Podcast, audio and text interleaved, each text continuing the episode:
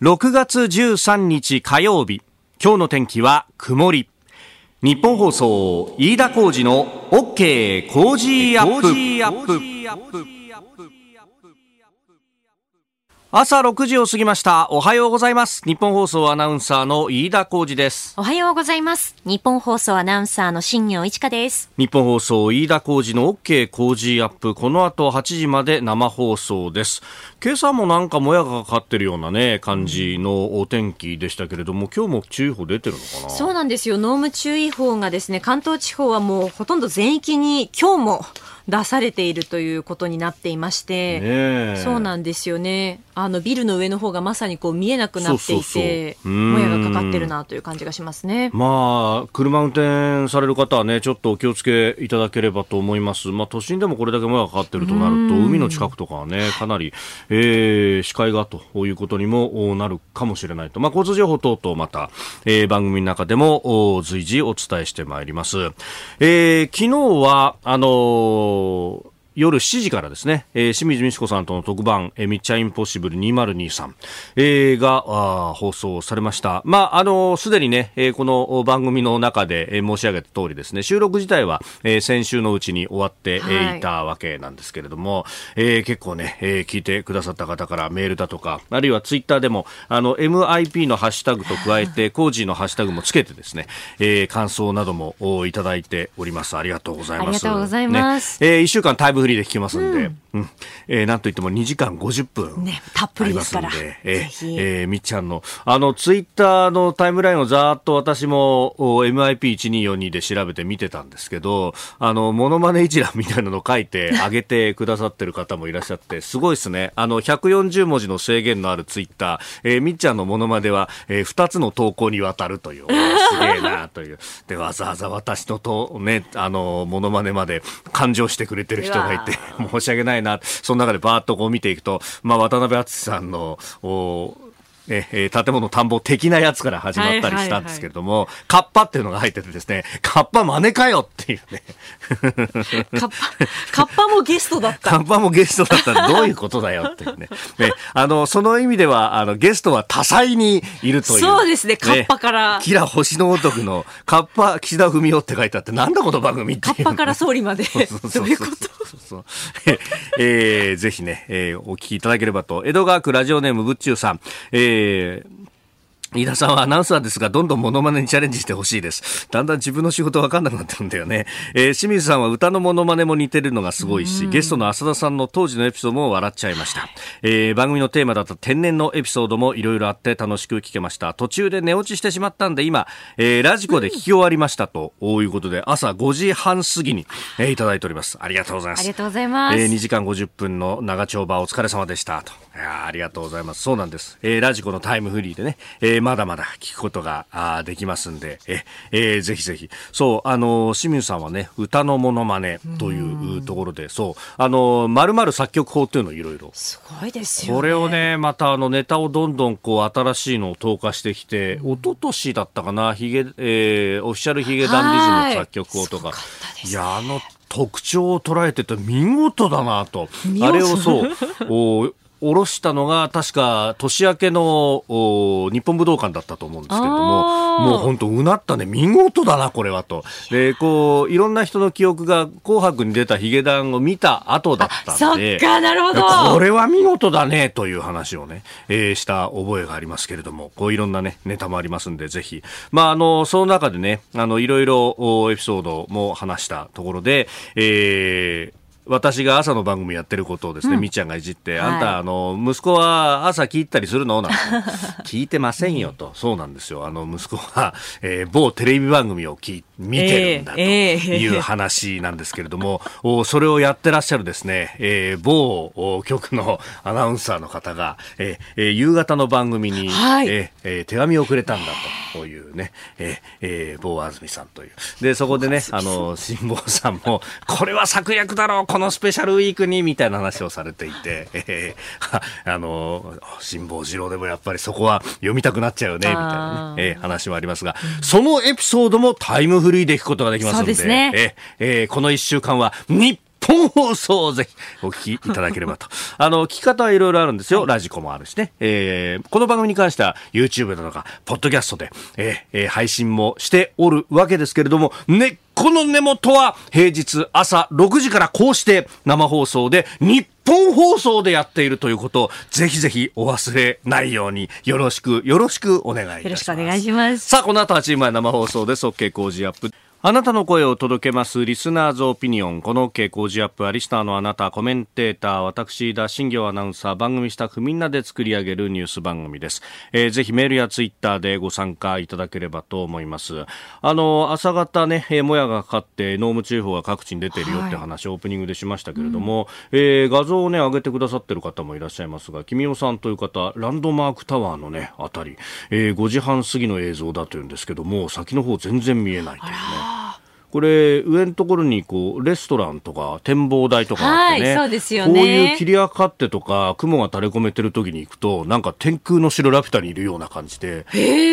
真っ白で雲が一面にっていう感じなんだけど時折雲がこう切れたりなんかするとあの下の景色がこうわっとこう見えるようになってまたそれがスーッと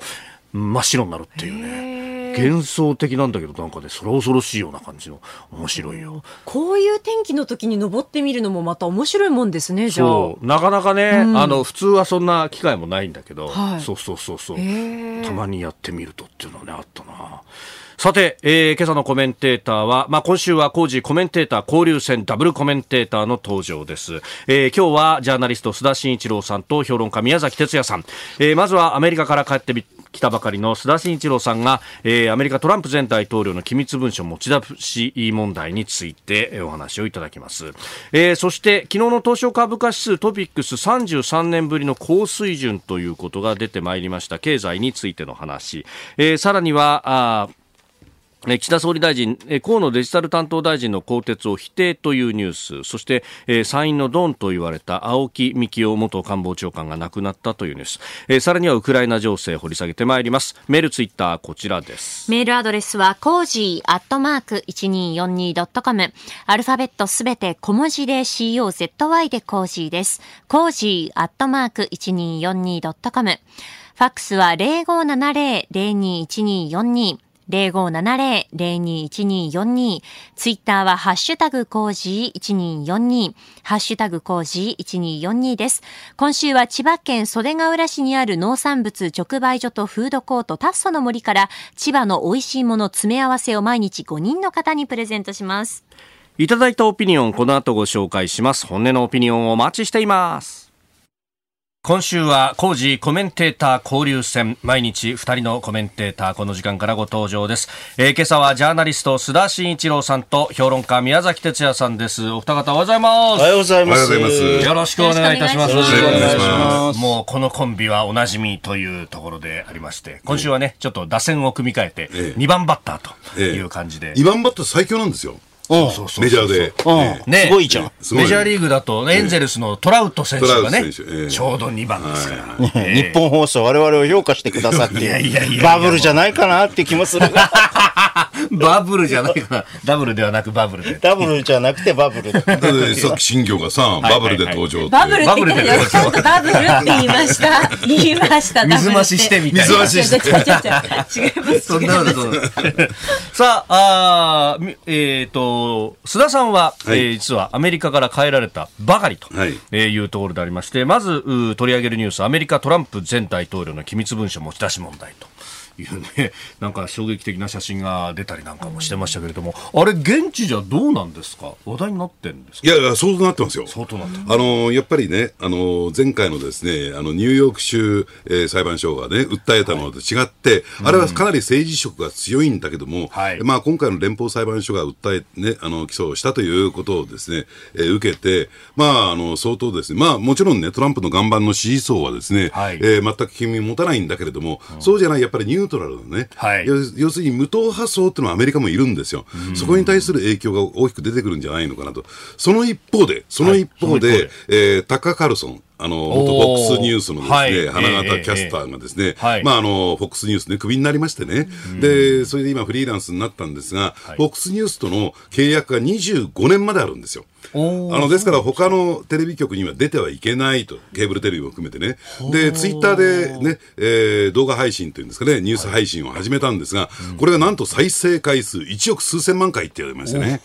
これがまたすごいんです。そこがまあトランプ用語に入っててですね、もうアメリカはですね、もう事実上のトラ、ね、大統領選挙に入ってるなって感じですよね。あの、DC に変えたんですよね。はい、ええ。ー、で、あの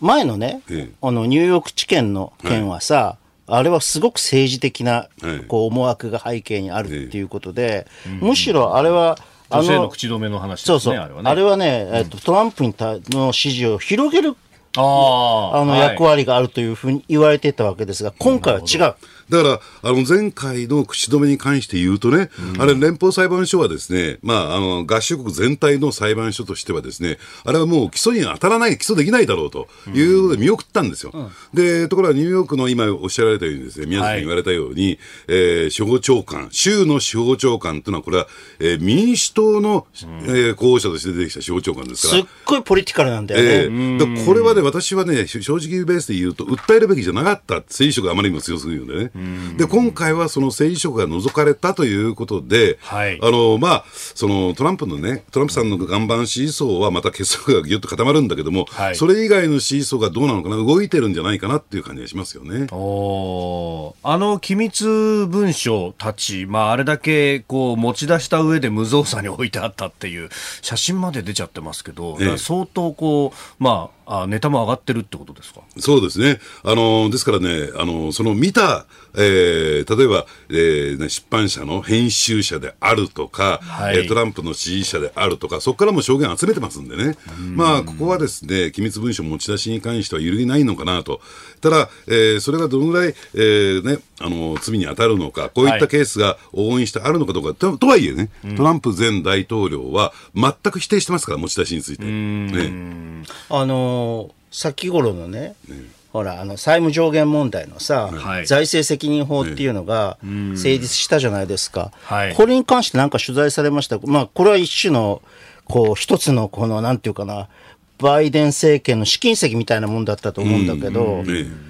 で、結局、共和党も結構賛成したし、だど構造としては、はい、要するにこう、フリーダムコーカスって言われるような、えー、自由議連という。こう、自由議連ね。ガチガチのね。ガチガチのこう、たあの、右派と、はい、あの、民主党のサンダースみたいな、ああいう左派が、あの、反対して、割とこう、あの、共和党との、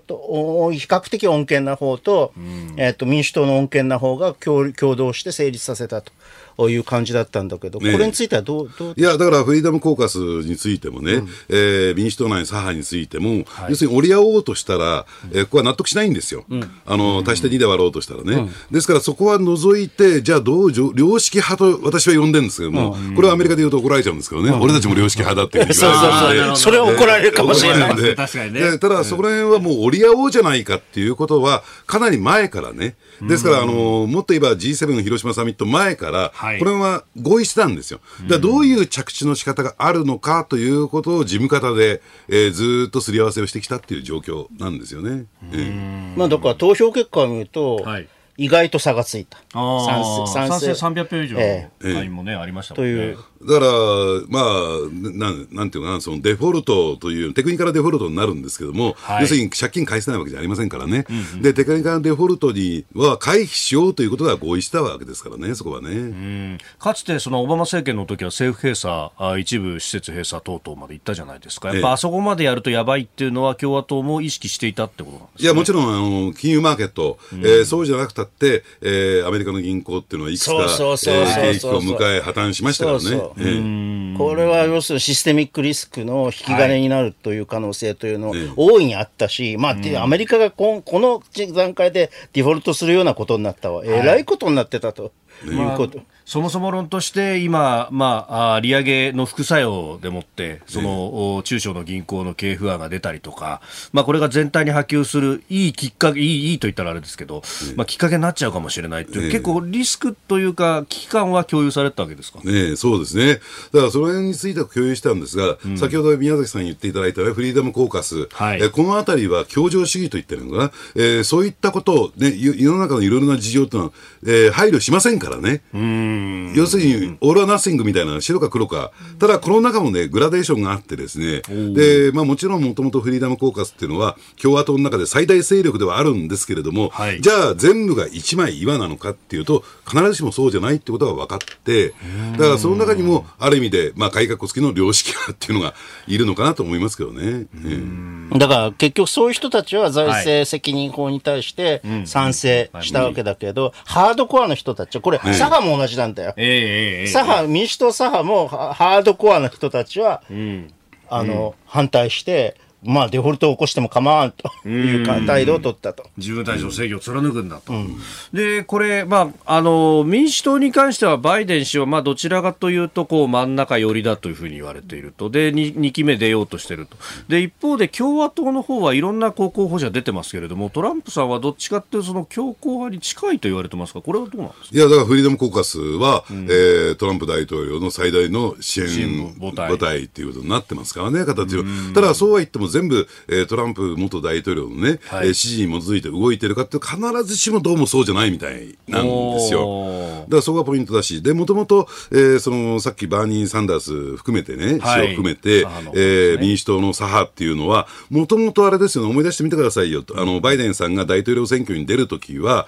対立したわけですよ。で、そこを取り込む形で、ね、えー、協力してもらって、えー、まあ言ってみれば、前回の大統領選挙で、まあ、指名候補争いを民主党の中でやってた時にね、はい、えー、まあ、あんまり有力候補じゃなかったのに、左派の力を借りてぐーっと有力候補にのし上がってきた。で、それがどうもちょっと割れてるっていうところもね、えー、含めるとですね、はい、ちょっと大統領選挙混沌してきたなという感じがしますよね。面白いね。やっぱり左派とさ、はい、極端な左派と極端な右派がさ、手を組んでいるっていうのか、事実、無意識に手を組んでるんだけど、同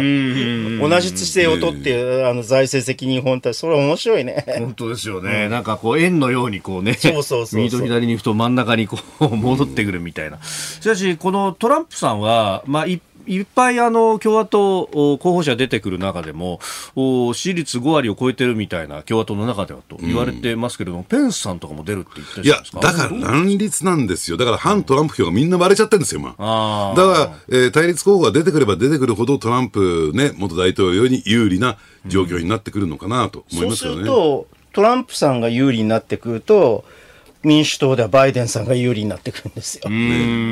んですよね。ということは、また大統領選挙の構図というのは、はい、バイデン対トランプ。バイデン VS トランプのになってしまう可能性というのが、まあ、これからだけどね、大統領選挙なんて。うん、でも、そういう可能性もほの見えてきたなっていう感じはするね。お4年前と同じ構図になると。ねただ、また、まあ、さらにね、私思ったんですけども、はい、そのネット選挙って言ったらいいんですか、うん、そのネットで情報発信して、えー、それによって有権者が動いてくるというね、はい、えー、そういった傾向はさらに強まってくるのかなと。どうしてかっていうと、必ずしも、えー、トランプ元大統領、大統領べったりではないんだけども、うん、例の FOX ニュース、保守派のケーブルテレビジョンの FOX ニュース、はい、で、この中で一番ですね、視聴回数を稼いでいたタッカー・カールソンというね、えー、非常にこうね、有名なキャスターがいるんですけども、はい。はい、この方がクビになりましてね、フォックスをね。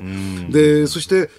私も言ってびっくりしたのは、2025年までフォックスニュースと契約が残っていて、それが破棄されてないんですよ。お金払ってるんですよ。とすると、24年の、はい、要は大統領選挙間に合わないんですよ。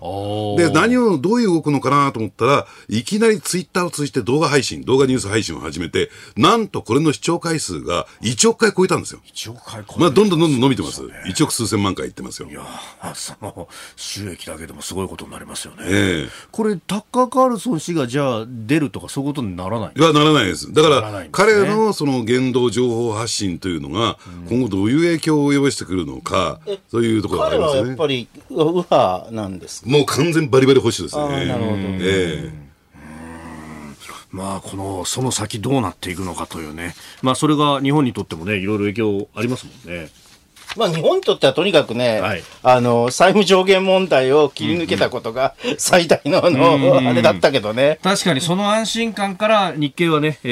ー、東京市場は結構上がってるということでそうそうまあ、そのあたりのお日本の足元の経済についてまた後ほどお話しいただこうと思っております。えー、今日は須田さん、宮崎さんとともに8時までお送りいたします。お二方引き続きよろしくお願いします。はい、よろしくお願いします。ここが気になるプラス、スタジオ長官各紙が入ってまいりました。えー、今日の、まあ、紙面はバラバラという感じです。昨日が休館日だったんで、週末のニュースも含めて、えー、出ているというところであります。えー、朝日新聞、防衛増税25年以降もか、骨太原案後ろ倒し示唆、えー、まあ、経済財政運営と改革の基本方針、骨太の方針で、えー、防衛増税の開始時期について、まあ、24年以降というふうに、これまで方針ではなっていたものが後ろに倒れたというこれはあれですね、はい、やっぱり解散総選挙ですね。の日程をこう横目で見た。判断でしょうね。25年以降ってことは今が23年ですから、うん、来年再来年以降。そうそうそう。おっとそうなるとあれ来年は増税国会になるかどうなのかって言われていたところでですねだから5月末にね、はい、えー、財政審の、うん、えー、県議というのが出ましたよね。これ、うん、あの、経済財政、ね、して、えー、財務大臣の諮問機関なんですけども、はい、で、あれを見てみると相当増税色強いんですよ。で、これを見てですね、自民党内の、はい、まあ言ってみれば積極財政派、増税反対派が生きり立ちましてね、で、この財政審の県議をですね、骨太の方針に反映させないっていうね、っていうのがもう水面下で起こってるんですよ。で、これやってしまうと、これを強引に骨太の方針で盛り込んでしまううとですね、党内政局、党内政局になっちゃうと。なるほど。というところを回避したんだろうなと思いますけどね。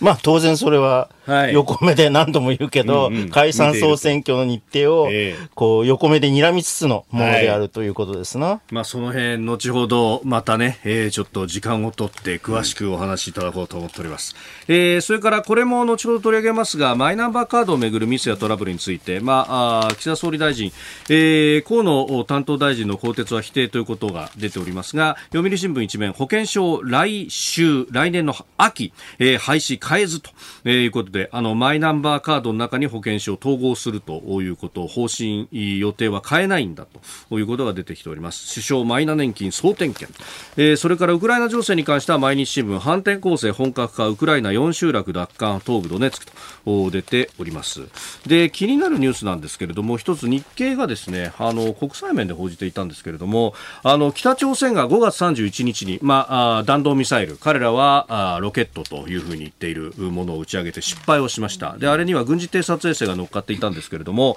えー、これの引き上げをめぐって、北朝鮮衛星の引き上げ、中韓競う、韓国が中国の活動を確認と。まあ、これ乗っけていたものがね、どっちがえー、見つけてあげるかというところで今競争になっているとなんかあの海域は EEZ がどっちが持つのかっていうのを中間で決められていないところで暫定的な海域だから公の海公海になるんだなるほどそうするとこう先に引き上げたもん勝ちになるとこのね、どのぐらいの重さのものを乗っけられたか、どれだけの性能があったのかっていうのは、ここ肝になりそうですよね。そうですね。うんえー、日本もサルベージ能力っていうのは、須田さん、高いはずですよね。ねあのですからね、あの日中韓、そして北朝鮮、日本と北朝鮮との間にも、まだ EEZ ラインが未確定のところもあるわけですから、そうですね、日本海のあたりで、ね、そういったところを含めてね、こういった政治的なあの思惑で動いてくるっていうことを、これからよく考えてみる、要するにこれ、意外に知られてないんですよ、に日本と北朝鮮の間で未確定のところがあるなんていうね。はい、で大和隊の話もそれですよね。そうですよね、事実上そうなんですよ。えー、ということでここが気になるプラスでした。日本最大級の討論イベントついに開催。飯田浩司の OK 工事アップ。激論有楽町サミット in 東京国際フォーラム。出演は青山茂春津田慎一郎宮崎哲也峯村健二小泉悠高橋杉雄ほか。終わりの見えないロシアのウクライナ侵略激しさを増す米中対立そして相次ぐ北朝鮮のミサイル発射。激変する国際情勢日本はどこへ向かうのか。最強の論客たちが集結して大激論。一緒に考えて希望を見出しましょう。6月25日日曜日会場は東京国際フォーラムホール A チケット絶賛発売中。有楽町サミットで検索。お聞きの配信プログラムはニッポン放送飯田浩司の OK コージーアップの再編集版です。ポッドキャスト YouTube でお聞きのあなた通勤や移動中に最新ニュースを押さえておきたい方放送内容を少しでも早く知りたい方スマホやパソコンからラジコのタイムフリー機能でお聞きいただくと放送中であれば追っかけ再生も可能ですし放送後でも好きな時間に番組のコンテンツを自分で選んでお聞きいただけます。毎朝6時の生放送では登場するコメンテーターの最近の活動はもちろんたっぷりとニュース解説をお送りしています。レギュラーコメンテーターに加えて専門家と随時つないで掘り下げてお送りしています。日本放送のエリア内でお聞きの皆さんラジコラジコのタイムフリーでチェックしてください。ツイッターでは最新情報を発信中。ぜひフォローして番組にご参加ください。あなたと一緒にニュースを考える飯田浩二の OK 工事アップ。コメンテーターの方々と7時をまたいでニュースを掘り下げてまいります。えー、今週はダブルコメンテーターウィーク。えー、今朝はジャーナリスト須田慎一郎さんと評論家宮崎哲也さんです。お二方引き続きよろしくお願いします。はい、お願いします。さあ、まず株と為替の値動きをお伝えしておきます。現地12日のニューヨーク株式市場ダウ平均株価ですが、えー、先週末と比べて189ドル55セント高い、えー、3万4セント日66ドル33セントで取引を終えました。ハイテク銘柄中心ナスダック総合指数は202.78ポイント上がって1万3461.92でした。一方円相場ですが1ドル139円60銭付近で取引されております、えー、今週は中央銀行のね、えー会議が開かれる中銀ウィークでありますが FRB アメリカの中央銀行にあたる準備、えー、連邦準備制度理事会も、えー、金融政策決定会合13、14と開きますでここで利上げ見送り観測というのが相場を下支えしたということで5営業日続伸であったということです。えー、ではあ取り上げるニュース日本の経済についてこちらです昨日の東証株価指数33年ぶりの高水準。昨日6月12日の東京株式市場日経平均株価の終値は先週末の終値から168円83銭高い3万2434円ちょうどでした。また東証株価指数トピックスは14.45上がって2238.77と今月6日につけたバブル経済崩壊後の最高値を超えまして1990年8月以来およそ33年ぶりの水準に上昇しました。で、えー、先ほど申し上げましたけれども、今週は中銀ウィーク、FOMC、アメリカの連邦公開市場委員会に続いて15日には、えー、ヨーロッパ中央銀行の理事会、そして15、16と日銀金融政策決定会合も行われます。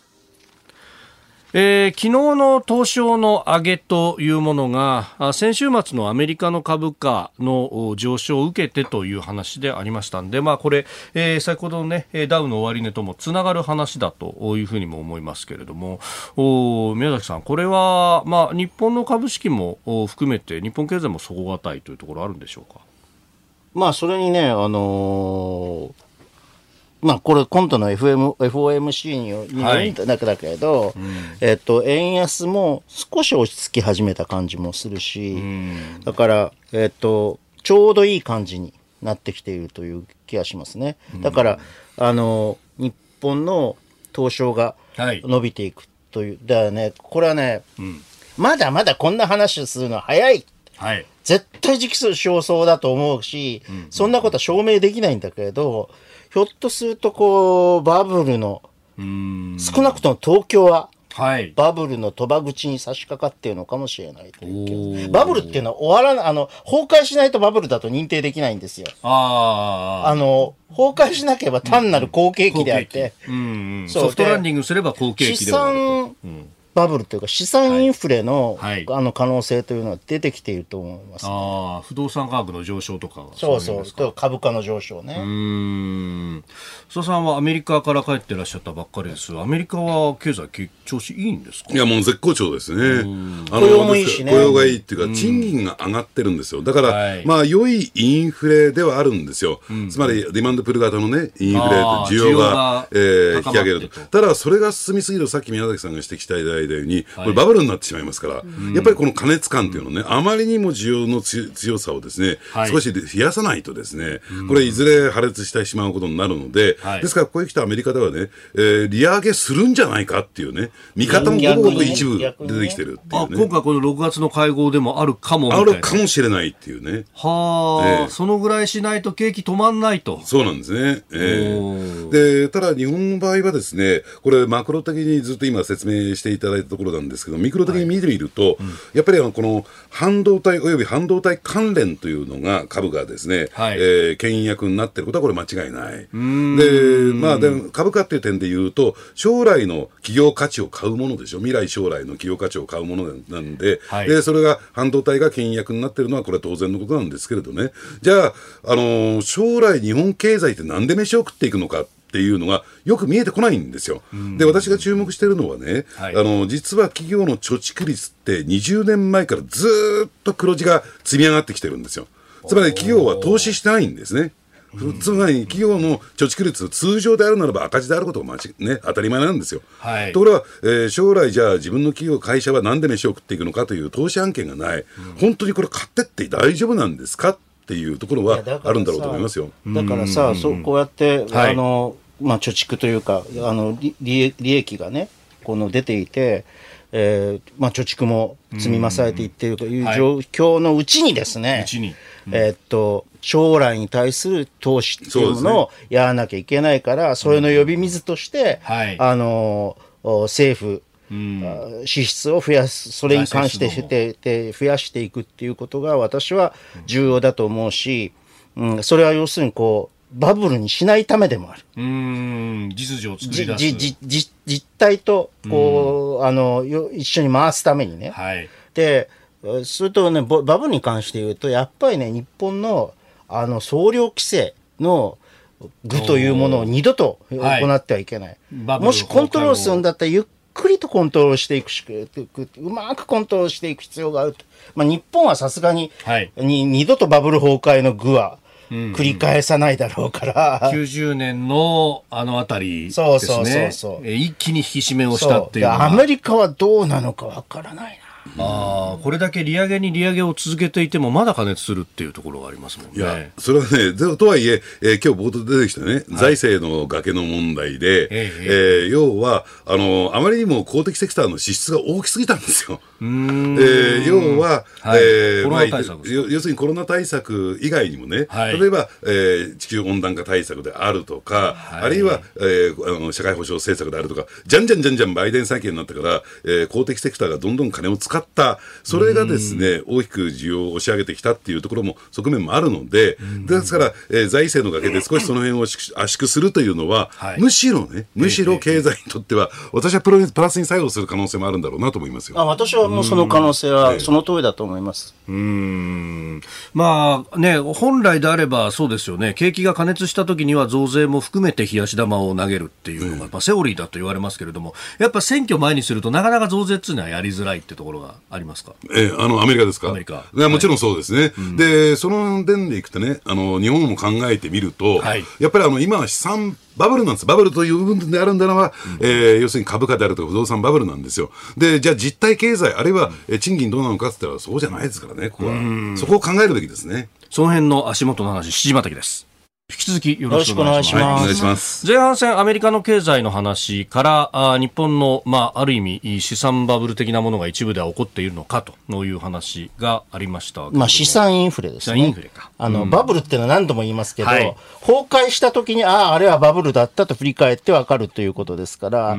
今どの段階でバブルって言ってしまうと論点選手になってしまうわけですね。で、まあ、このね、えー、インフレの部分、まあ、資産もそうですし、まあ、消費者物価指数も、まあ、あ上昇してきているという中ですけれども、これが例えばそのアメリカやヨーロッパのようにですね、えー、この先、景気の足を引っ張るということに、須田さん、なるんでしょうか？いや、というよりもやっぱり心配しなきゃならないのは、はい、やはり本格的な賃上げのトレンドになってないってことですよね。確かに一部の有料企業、大企業はですね、えー、賃上げに踏み切りました。はい、やっぱり中小零細企業ね、あるいは小規模事業者っていうのは、やっぱり企業業績良くないのでね、なかなかこれを踏み切れないという、そういう状況にあるるんですよ。だから、そうするとそういった人たちは、結果的に物価上昇の痛みをストレートに受けてしまうので、はい、だからそういった意味で言うと、二極化が進んでいくっていう状況なのかな。そこへ持ってきてですよ、はい、私はこう釘刺しておきたいのは、うん、で、岸田政権がこれ増税路線なんか打ち出したら、はい、これ日本経済大変なことになりますよ。そういった中で。うん、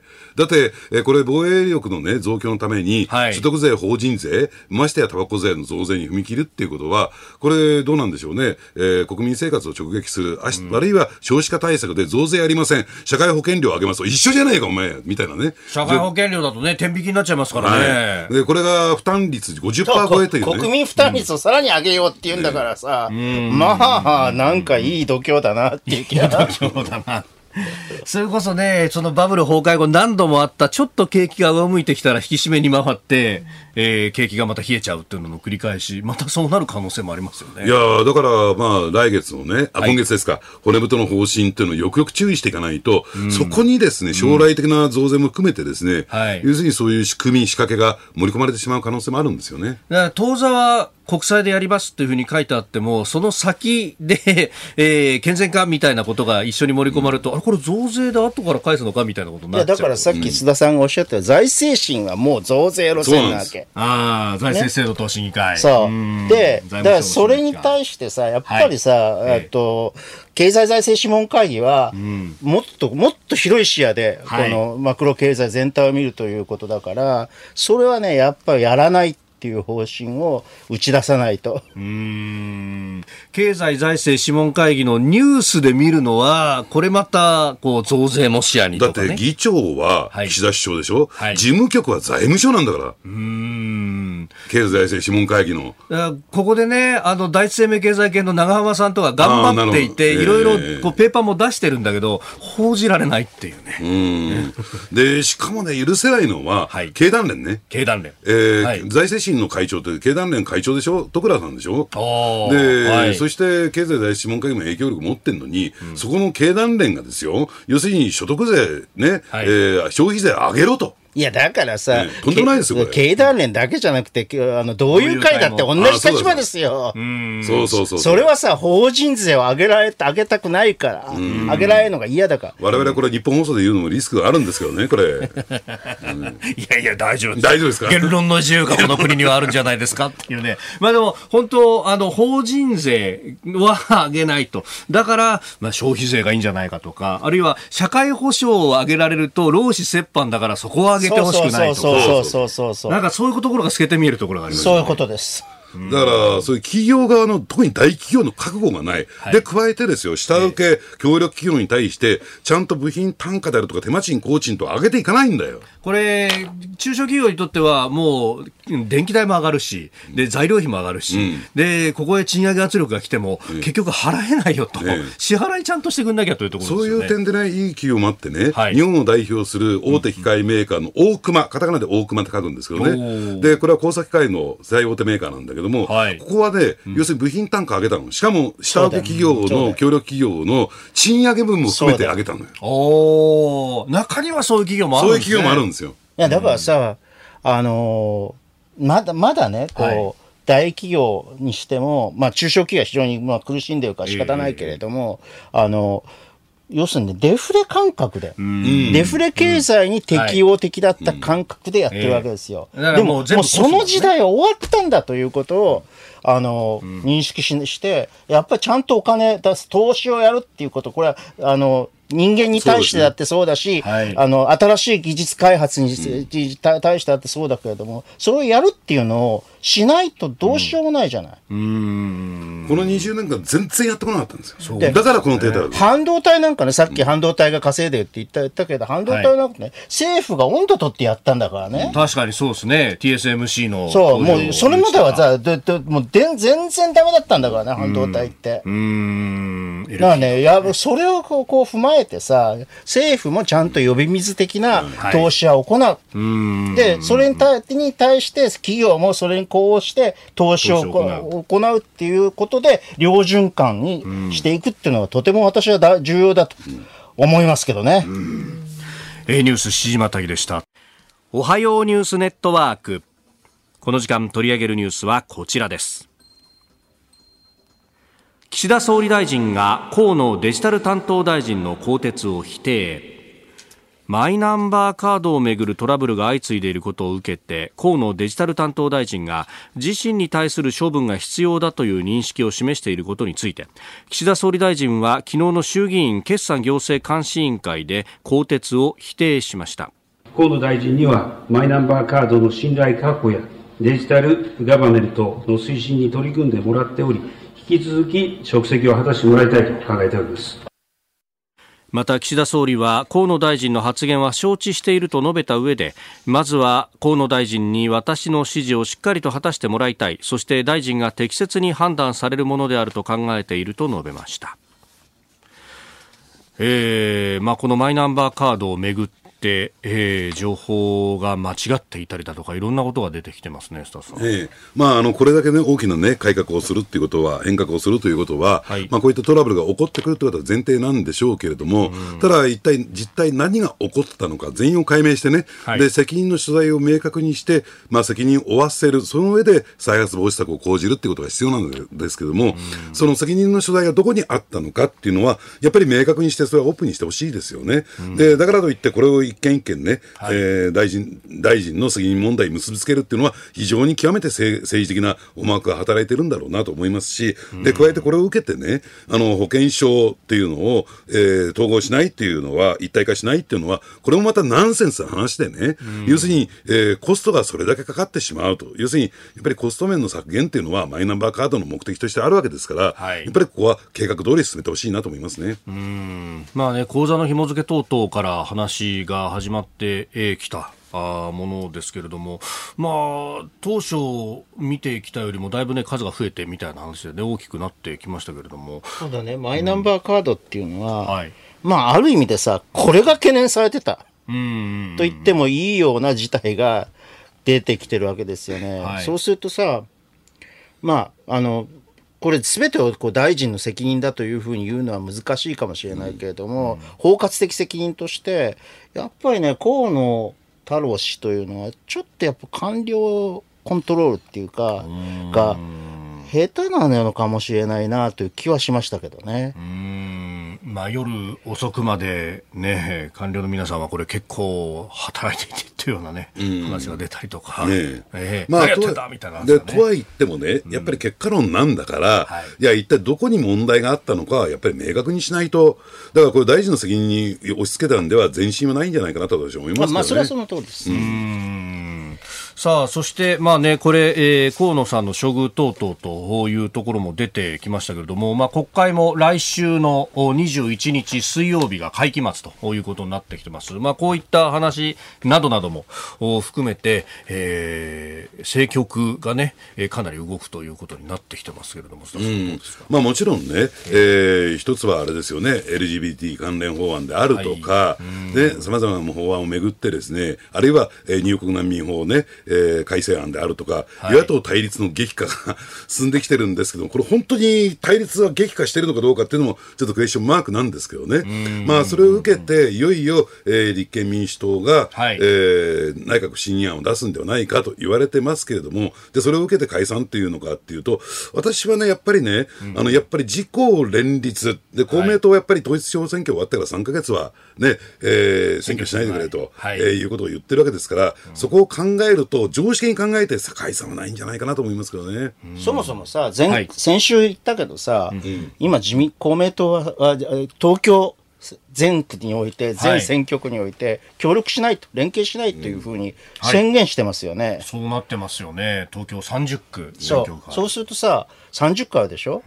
うん、もうすると、そこでさ、例えば50%落ちても15人落ちるわけだ、少なくとも。そんなことがさ、こう、はい、あの、な状況の中で、果たして、だもちろんね、そう、創価学会公明党とのこう話し合いっていうのがない、もう、もう、収束っていうのは見えてればともかくとして、この紛争の、が起こっている状態で、圧力が起こっている状態で、私はあのそう選挙に突っ込むのは、ちょっと無謀だろうというふうに思います。で、あの、総選挙の前にはね、はい、必ずこう、自民党のあの事務局の方に、まあ、発表、具体的に言うと元塾さんなんだけど、元塾さんに、そうそうそうそう、調査が依頼されるわけですよ。私の取材した限りでは、現時点においても、調査が依頼されたという痕跡は、ね、もちろん、極秘裏にやってる可能性というのはないわけじゃないけれども、はい、まあ、私はだからそういうことを考えると、ええええ、調査してないんじゃないかと。会期末解散というのは、え遠のいたかなと。100%ないということは、正解は一寸先は闇ですから、言えませんけれども、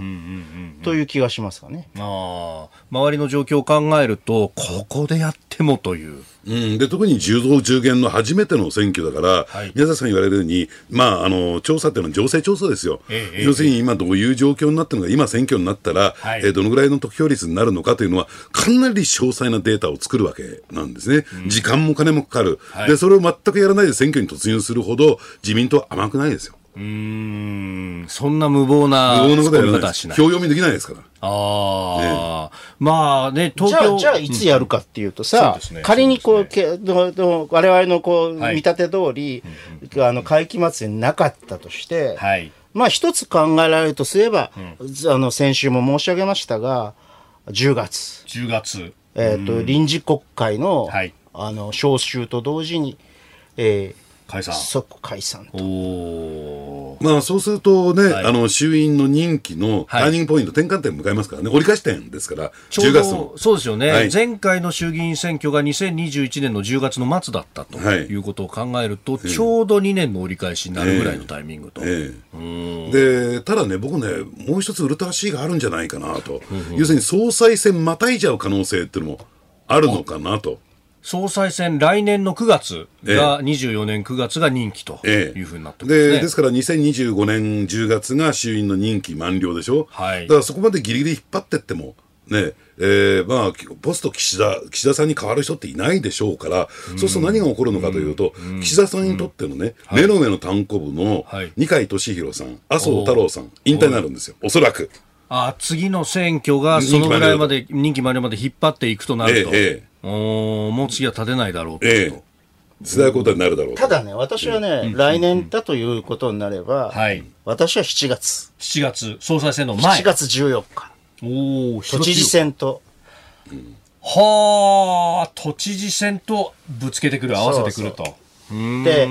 来年の都知事選はさ、はい、面白い都知事選で、もう小池さんは必ず出ますけど、あ小池百合子さん、えー、自民党の支持も得ることができますけれど、あ今回は自民党の支持を得ますか？え得ることできますけれど、あの、それだけじゃなくてさ、さっきも言ったように、はい、バブルいや、あの、これは論点選手だから、すごく景気が良くなった、はい、あの、東京。の知事っていうのは、すっごい魅力的なポストなんですよ、はい、まあ、資産インフレが起こってということになると、東京はものすごい税収も増えるし、そうそうそう景気が良くなってくれば、企業活動も活発になる。そうそうそうそれをね、やっぱり小池さんはね、かなり前からお考えになってる。で、そこで自自民党とその小池さんのところが連携をするということになると、う、うん、これひょっとするとその、まあ、例えばこのいざこざが今のまま続いていって公明党やっぱ引くよというなった時も 票が上乗せできますか？まあある程度、ね、ある程度だからねそれとそそそれと総選挙と同時にやる可能性というのが私はあると思いますね。まあでも総裁選近くなると今度はね、あのー、この総裁の下で選挙戦えるかみたいなことが言われ出しますよね。うん、その辺はやっぱりその時には岸田政権の支持率が一体どうなってるかっていう。はい、でもそういう声が出てくるのは、はい、じゃあポスト岸田のね、ええ、有力候補がじゃあそれまでに出てくるんですかっていう問題もあるんですよ。なるほどこの人に託そうと、岸田さんじゃだめ、この人に託そうという人は、果たして出てくるのかどうなのか。なるほど。自分たちは、じごご自身は、はい、茂木さんとかさ、あの、あの、こう、禅譲されるようなさ、はい、かもしれと思ってるかもしれないけど、なかなか岸田さんっていう人はそんなふうにはいかないですよ。おお、権力をギリギリまで。そう。で、で、まあ、あの、の茂木さんはね、そもそも、はい、あの、比較的党内基盤が弱いしね。うん。これ来年のってことになると、その来年、こう、防衛の増税だとかね、えー、子育て財源だとかっていうところで、どうなんだろう、増税効果になるんじゃないかっていうふうに言われてましたけど、その辺もちょっと変わってきましたね。いや、だから実行実現するのは、はい、例えば防衛力強化に関して言うとね、あの最長で2027年でしょ、うん、で、少子化対策だって、はい、えー、それは別に今年来年に決めなくてもいい話ですから、先送りできるんですよ。なるほど。いや、だから経済財政諮問会議がさ、25年以降でも OK だとかって言い始めてるわけでしょ。なるほど。さっきから言ってるじゃない。それはさ、解散の日程を睨んだものなんだよ。なるほど。さあ、そしてここで番組からのお知らせです。今週の Cozy up は特別企画です。題して、どうなる国会、どうなる国際情勢、激論 Cozy コメンテーター交流戦。恒例のダブルコメンテーターウィークであります。6月25日には東京国際フォーラムでのイベントも控えておりますが、うん、えー、一足早く番組でもメジャー級豪華論客たちが朝から生で激論の交流戦であります。はい今朝は須田慎一郎さんと宮崎哲也さんとお送りしております。この後8時までお二方よろしくお願いいたします。お願いしますさあ、明日水曜日は高橋洋一さんと高橋杉雄さん。うん、経済と安全保障ダブル高橋コンビ再結成です。あさって木曜日は作家で自由民主党参議院議員青山茂春さんと峰村健二さん。実はこの二人には意外な関係が詳しくは放送でご確認ください。えー、最終日金曜日は佐々木俊直さんと野村修也さん。どんなニュースでも広角打法右に左に打ち返します。そして千葉県の美味しいもの詰め合わせも毎日当たります。6時40分過ぎからの黒木ひとみさんの朝ナビには元車椅子プロテニスプレーヤーの国枝慎吾さんが毎日登場します。朝のラジオのニュース番組は飯田浩二の OK 工事アップ。お聞きいただく放送は、ポッドキャスト、YouTube、ラジコ、タイムフリー、様々ありますが、そもそもは平日朝6時から、平日朝6時から、平日朝6時から、日本放送、地上波、日本カタカナ、日本放送で生放送でやっております。えー、ラジオ界の民を問うこの一週間、工事はラジオ界のあれを目指しておりますね、須田さん。あれですよ、あれ。あれですよ。ということで、今週の工事をよろしくお願いします。ますほら、ほうよ、あれよ、おあれ？あれ。あれ続いて、教えてニュースキーワードです。参院のドン、青木幹雄元官房長官が死去。官房長官や自民党の参議院議員会長などを歴任し参院のドンの異名を取った青木幹雄氏が老衰のため亡くなっていたことが分かりました。89歳でした。えー、島根県出身竹下登元総理の秘書県会議員などを経て、えー、参議院議員にと。いう方でありました、まあ、あ小渕内閣の官房長官であるとか。ね、あるいはもう小泉政権などでは参院のドンと。ふうに言われて、その後も長くね、影響力はありましたよね。ねまあ、キングメーカーの一人でありましたし、で、引退後もですね、やっぱり平成権、旧竹下派に対して隠然とした影響力を誇示していて、で、今、平成権はですね、茂木派ってなってますけれども、はい、ただ茂木派の中のね、参議院の方は、まあ、どちらかというと、えー、茂木さんにですね、距離を置いている。どうしてかというと、やっぱり青木さんの影響力が大きかったからなんですね。つまり、青木さんが、茂木さんを評価していないと。ありていに言うと、というところがあったんですけれど、まあ、この死によってどう変わるか。あの、青木さんっていう人はね、あの、昔ながらの政治家で、ある意味ではね、それで、こう、政策にあんまり関心ないんですよ。それほど関心がなくて、そんなのは官僚に任せておけばよいと。いうような感じで、政局の鬼のようなところがあって、選挙も含めて、政局の鬼みたいなところがあって、はい、そこのね、こう、影響力の行使の仕方というのは、すごいものがあったね。でですから、ちょっと前までね、はい、あの選挙になると、青木メモになる、はい、出職名のメモがですね、えー、まあ、我々のあたりに回って。出回ってくるんだよ。それで票読みだとか。票読みだとか、い。つぐらいに選挙がありそうだとか。ええええで、今回に関してはなんかそういう声が聞こえてこないなと思ったら、まあ亡くなられてたっていう非常にびっくりしましたけどね。私は、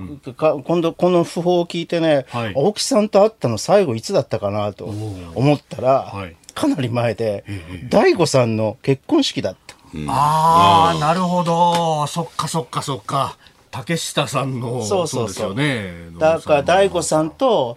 えー、っと北川景子さんとの結婚式の時にお会いしたのが結局最後になったなとお話したのが最後になったなとなるほど。でやっぱりねそしてもう一つ青木さんはね、はい、その平成権、えー、旧竹下派のやっぱり政党後継者小渕優子さん。小渕恵三さんね、はい、えー、娘さんのね、えー、だということでかなりですねバックアップ体制敷いてたんですよ。ですから、えー、茂木さんが本当に総理総裁候補になれるかどうか足元のこの平成権まとめきれるかっていうところでね考えてみると青木さんの影響力って相当大きかったなと私は思いますけどね。なるほどね。ただね、うん、あの引退後もね、はい、あの政治家を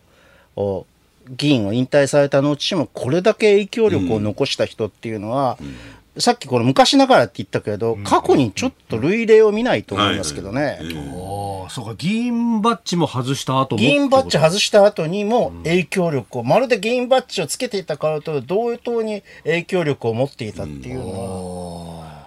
確かに、ね、だからこう政局が動くような時のさ、ええ、会合とかにいるんだよ、え、この人、うん、そうですよね。だ早稲田のね、あの、つながりで森さんと岸田さんと飯食ってるなんてのもあった、ありましたもんね。うん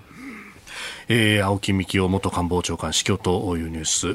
ご冥福をお祈りいたします。え続いてここだけニューススクープアップです。この時間最後のニュースをスクープアップ!ウクライナメディアがロシア軍が東部でもダムを爆破したと報道。今月11日ウクライナメディアが報じたところによりますとウクライナ軍の当局者は東部ドネツク州と南部ザポロジエ州の境界付近のダムをロシア軍が爆破し川の両岸に洪水を引き起こしたと主張しています。ウクライナでは南部ヘルソン州のカホーカ水力発電所のダムが6日決壊し大規模な洪水を引き起こしたばかりです。まあ、ウクライナ側はこうした情報を出しているということ、まあ、真偽の部分というものはね、この特にカホーカダムに関しては、まあ、うんどちらもどちらがやったと言っているというようなところではありますけれども、ええ、ね、これ、須田さん、アメリカとか情報持ってないんですか、ね、アメリカ軍事衛星でね、ねやっぱり爆破をしたというね、あの、熱が発生されたっていうね、えー、そういうところをキャッチしてますから、はい、これはまあいずれにしてもですね、爆破されたということで、で、それがロシア軍によるものなのかどうなのか、まあアメリカはね、ロシア軍だというふうに言ってますけれども、まあとは言ってもですね、ロシアサイドはね、先手打って、これはウクライナによるものだっていうふうに言ってしまったっていうことでね、情報戦の中ではロシアがちょっと一歩優位に立ってるのかなと思いますけどね。なるほど。まあ、戦場のことは分かんないですもんね、ね。ただまあ、どっちにしてもさ、目的は一体何だったのかっていうのが、はい、よく分からない。うんうんうんうん、まあ、あの、ロシア側だったら要するにこう、ウクライナの反転攻勢を阻害するという、はい、そういうことなのかなと思うんだけど。で、ロシア軍自身にも、これ、被害が及んでるわけですからね。はい、そうなんです、ね、だからそういった意味で言うと、宮田さん言うように、どういう戦術的な意味合いがあったのかっていうのは、ちょっとわからないんですけどね。まあ、衝動作戦の一環なのかなと思ってみたりですね。ただ、いずれにしてもこれが、えー、どちらにしてもですね、あのね、あの、国際戦時法違反であることは、これ間違いない。ダムの破壊、巨大な、えー、インフラ破壊ですからね。えー、だからそれについてはですねやっぱり責任を今後追及していくべきだろうと思いますけどね。でまあ、ウクライナのこの、ね、反転攻勢が始まったかどうなのか、まあ、始まったというようなね、えー、話も結構出てきてますけれども、ね、おこれがどこまでいくのか。ええ、ただこの、ここ最近の戦争に関して言うと、その部隊の移動であるとか、はい、あるいは、えー、武器弾薬の移動っていうのはね、全部オープンになってますから、そういった意味で言うと、いつ反転攻勢が始まるのか、そのタイミングの問題だけだったんですよ。はい、ここの通旅団で反転攻勢をやろうとしていても、6つ旅団が、えー、南部の方に移動してましたんでね、これはいつから始まるのかっていうところだけですから、はい、えー、まあ、それは今始まったのか、ね、数日後に始まるのかっていう問題にしすぎないんじゃないかなと思いますけどね。ね。うんまあそのね、南部に移動するという話がありましたけど、まあまさにそこの南部の部分で、えー、ヘルソンのあたりは水浸しになってしまっていると。うんうん、まあ、その辺考えると、まあどちらが得をしたか損得ありますけど、やっぱロシアの方に。それだけを聞くとロシアっぽいんだけど、うん、まあ果たしてどうかは、精密な調査がないとわからないと。まあでもいずれにしてもね、はい、そろそろ私はこの戦争は、あ両者手じまいということが、もう模索していかないと、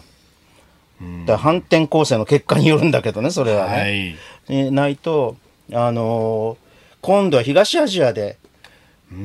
巨大な紛争が起きる可能性というのをウォーレン・パフェットが、はい、えっ、とあの台湾の軍事侵攻というか台湾の軍事統合っていうのは3年後じゃないっていうふうにもっと近いっていうふうに言ってますよね。3年後、まあ、2026年ないし7年ということになるとこれはあ習近平国家主席の3期目の任期までというふうなことが言われてましたけど、もっともっと早いんじゃないかという話ですか？で現実問題としてバウェットはそれでこう台湾からかなりの資,、あの資産を引き上げちゃったからね、はい、あの5月の半ばあたりに TSMC 株を全部売却したというニュースが出ましたよね。なので、怖い。そうするとさ、例えばさ、はい、もしウクライナ戦争がその時に続いていたら、二正面作戦アメリカは。を問うことになってしまうわけですよね。はい、それはさすがにきついのではないかと。うんで、これね、そのウクライナにちょっと話を元に戻すとですね、はい、あのー、なんかこう、日本のメディアってね、え今年の G7 広島サミットばっかり注目していて、なんかあのー、昨年のドイツサミットについての検証作業っていうのかな、かなり不十分だと私は思うんですけれども、エルマウサミット。ええ、はい、で、このドイツサミットで実は極めて重要なことが決まったんですよ。ほうほう。何かというと、うん、えー、実は G7 各国がお金を拠出し合って、合計8000億ドルのね、うん、まあ事実上の、えー、ウクライナのインフラ復興のえー、基金を作ると。で、日本は860億ドル、ね、もう拠出が決まってるわけなんですね。はい、で、そうするとですね、もう戦後復興っていうところに、もう準備が整いつつあると。で、そう考えていくと、一体どういった着地点で、はい、あのー、これが、えー、停戦になるのか。っていうところが注目をもう、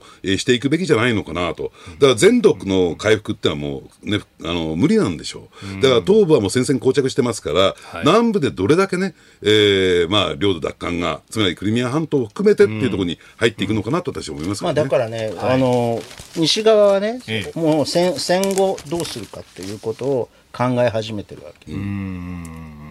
で、例えばこう、あの戦争後の戦後のゼレンスキー政権というのが何か非常にこうせっかくこうやって、はい、あの事実上の勝利になったとしてもですよ、うんうん、なんかこう非常にこう強圧的な政権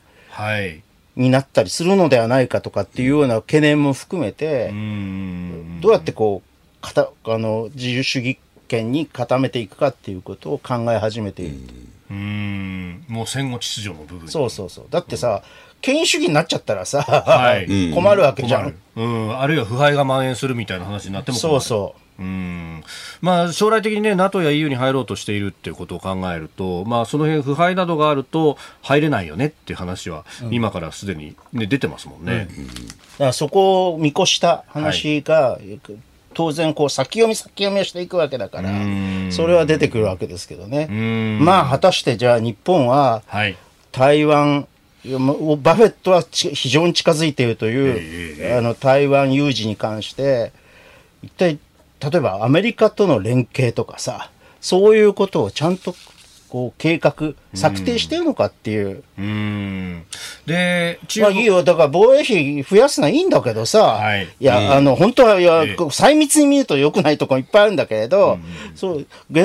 今ここに来て、に、こう来ている危機っていう、今ここにある危機っていうものに対してどう対処しようとしているのかっていうのが、さっぱり見えてきますよね。でね、中国側から見ると、確かにウクライナに引っアメリカが引っ張られているうちに、こう、ここでもっていう方が、まあ、利得が大きいんじゃないかと見ればそれで動くと。で、向こうが収束しかかってくると、あ、もう終わっちゃうかもしれないって焦るかもしれないってことですか？まあ、そういうことも、うんバフェットの考えの中にはあるのかもしれないですね。そこの連動っていうのも須田さん、これから先は考えなきゃいけない。うん、ですからそういった意味で言うとね、はい、あのただ単純に日本は、あるいは日本の自衛隊はですね、兵隊だとか、はい、あるいは基地の提供っていうレベルで、とどまるのかどうなのか、で現状のですね国内法制から考えると、そこが限界なんですよ。ただ中国あまりにも近すぎるので、はい、おそらく自衛隊も前線に行って戦わざるを得ない、そうなった時に、えー、戦時法制が整備されてないんですよ。よ。だから例えばこれ武器使用に関してもですね、はい、自衛隊員は、あるいは司令官は自己責任でこれを撃たなきゃならない。どういうことかというと、これ仮に民間人を殺傷してしまったときに、それを裁くような法体系がないんです、日本には。ああ、軍法と呼ばれる。軍法と呼ばれるものはない。一般法で裁く、刑事法で裁かざるを得ない。刑法で裁かざるを得ない。で、そうなったときに、はい、要するに、じゃあ、その、それを実際にね、武器を使用しなきゃならない自衛隊員は、そのリスクを負って戦わせるんですか？と、ねそ。それを考えたときには、はい、それを解消しようとするには、公選権を認めていない憲法というのを変えるしかないわけ、うんでね、でももう間に合わない。あ仮に将来的に可能であったとして、今、この危機に対しては間に合わない。はい、うんあるものでやるしかないけど最大限でどどこまでできるのかっていうことを。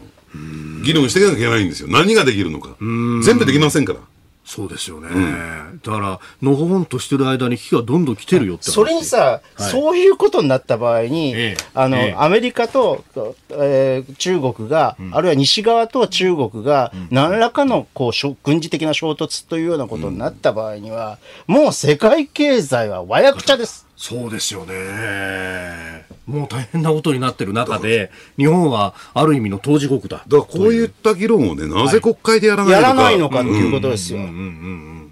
いまだに、いまだに。だから、内閣審議案うんぬんじゃないのよ。えー、ウクライナ情勢から、まあ、日本、東アジア情勢というところまでお話しいただきました。このコーナー含めて、ポッドキャスト、YouTube、ラジコ、タイムフリーでも配信していきます。番組ホームページご覧ください。